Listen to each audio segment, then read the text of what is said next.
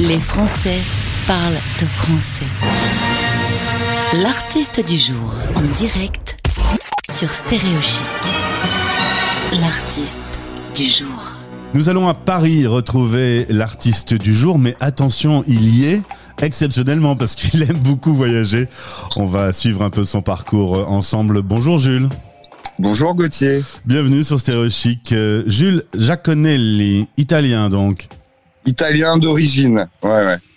Un papa qui est musicien, une maman qui est danseuse, euh, née à Paris. Tu avais euh, tous les atouts dans la poche pour être artiste. Voilà, c'était, j'avais un- une prédisposition, euh, comme on dit. Alors tu as en effet beaucoup voyagé, euh, un an à Londres. Là, c'est les Beatles qui t'ont amené à visiter la capitale de la pop. Exactement, ouais. Quand j'avais 18 ans, euh, bon, ça a commencé avant, mais j'étais fan des Beatles, donc je me suis dit autant aller directement au, au cœur du poulet. Et euh, je me suis retrouvé à Londres euh, pendant un an pour euh, faire de la pop, Britpop. Et t'as pas été déçu parce qu'il y a quand même tout ce qu'il faut pour un musicien et un passionné de musique pop là-bas? Il y a, il y a tout ce qu'il faut euh, dès qu'on rentre euh, et c'est pas c'est vraiment pas une légende quoi c'est là-bas le, moindre petit groupe quand tu rentres dans un pub c'est euh, monstrueux et donc donc voilà j'ai découvert ça là-bas Pour la première fois, tu pars de Paris et, et tu vis une expérience solo à Londres. C'est comment de devenir expatrié, puisqu'on est sur la radio des Français expatriés, de se retrouver loin de son pays, pas si loin que ça, mais ça change tous les repères quand même. C'est une autre culture déjà, tu le sens? C'est quand même une autre culture ouais. On a beau être euh, à euh, une, une enclave de de la France euh, par le tunnel sous la Manche il y a quand même euh, bah, déjà la langue parce que moi je parlais pas euh, je parlais pas très très bien anglais donc j'ai appris là-bas. Et puis ouais il y a y a toute cette culture le, le thé enfin enfin, voilà gelée. l'Angleterre voilà la, la marmite ah, et euh, non, j'ai découvert, j'ai découvert à Londres euh, ce que c'était d'être expatrié. Ta passion pour le jazz va t'emmener euh, faire des études à Boston, au Berklee College of Music. Qu'est-ce que tu peux me dire sur euh, cet établissement? Je peux dire que c'était vraiment une expérience euh, assez incroyable parce que je me suis retrouvé euh, dans un endroit où étaient réunis quand même beaucoup de gens brillants qui venaient euh, de plein d'en- plein plein de pays de, du monde. Il y avait des Coréens, des Italiens, des Sud-Africains.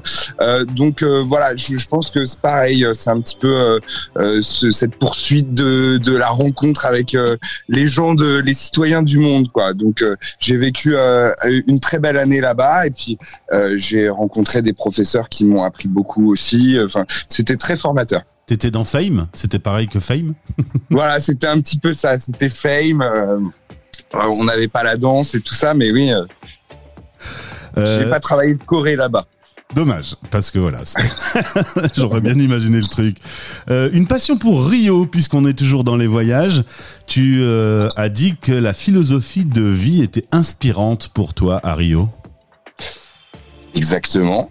Tu es bien renseigné. Euh, oui, oui, oui, non, c'est très inspirant et, et c'est vraiment moi d'abord c'est c'est la musique qui m'a vraiment fait connecter avec ce pays. Il y a la bossa nova, euh, il y a la samba.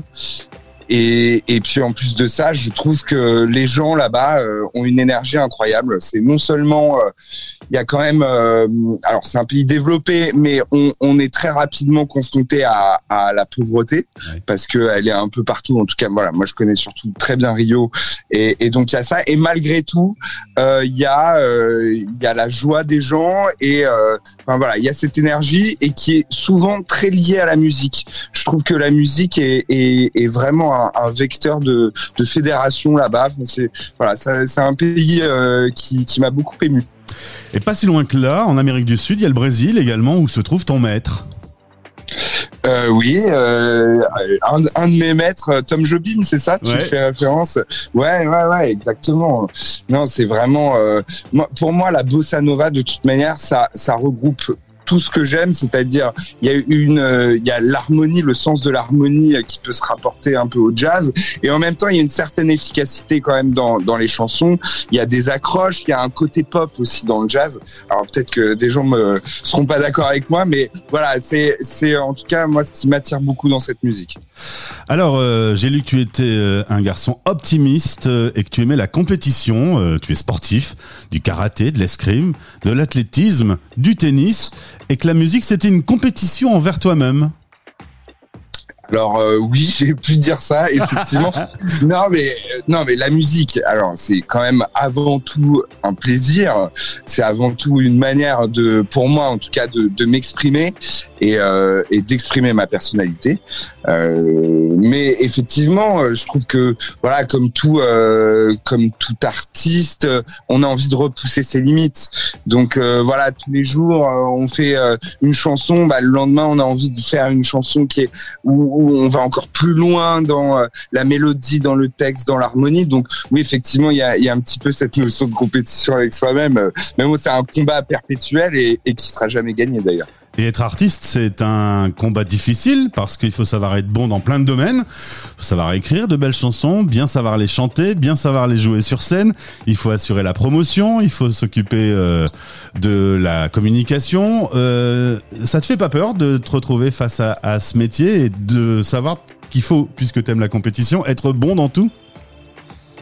C'est un peu effrayant. Hein. Et puis d'ailleurs, euh, quand j'ai commencé, euh, je me rendais pas compte de tout ce que ça impliquait derrière. C'est-à-dire que tu as, vraiment mis le, doigt sur euh, la problématique. C'est que nous, on commence, les, musiciens, parce que ça part de la musique, on est dans une chambre, on fait nos chansons, on fait ce qu'on sait faire, ce qu'on aime faire. Et puis à un moment... tu rencontres quelqu'un bah, qui aime bien ce que tu fais et qui a un peu une vision euh, euh, au-delà de juste euh, bah, faire ta musique dans ta chambre, et va te dire euh, bon bah maintenant il faut être bon avec ton image, il faut euh, il faut bien savoir vendre ta musique, etc. Et donc oui, tu découvres un peu des mondes auxquels tu ne t'attendais pas forcément.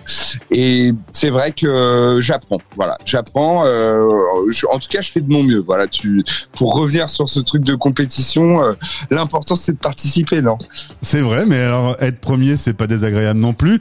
Tu te vois bien euh, euh, pop star mondial. Alors, pop star mondial, je ne sais pas parce qu'il y a quand même euh, la, la barrière de la langue, hein, déjà. Mais euh, en tout cas, j'ai envie que ma musique soit diffusée. J'ai envie qu'elle touche les oreilles des gens.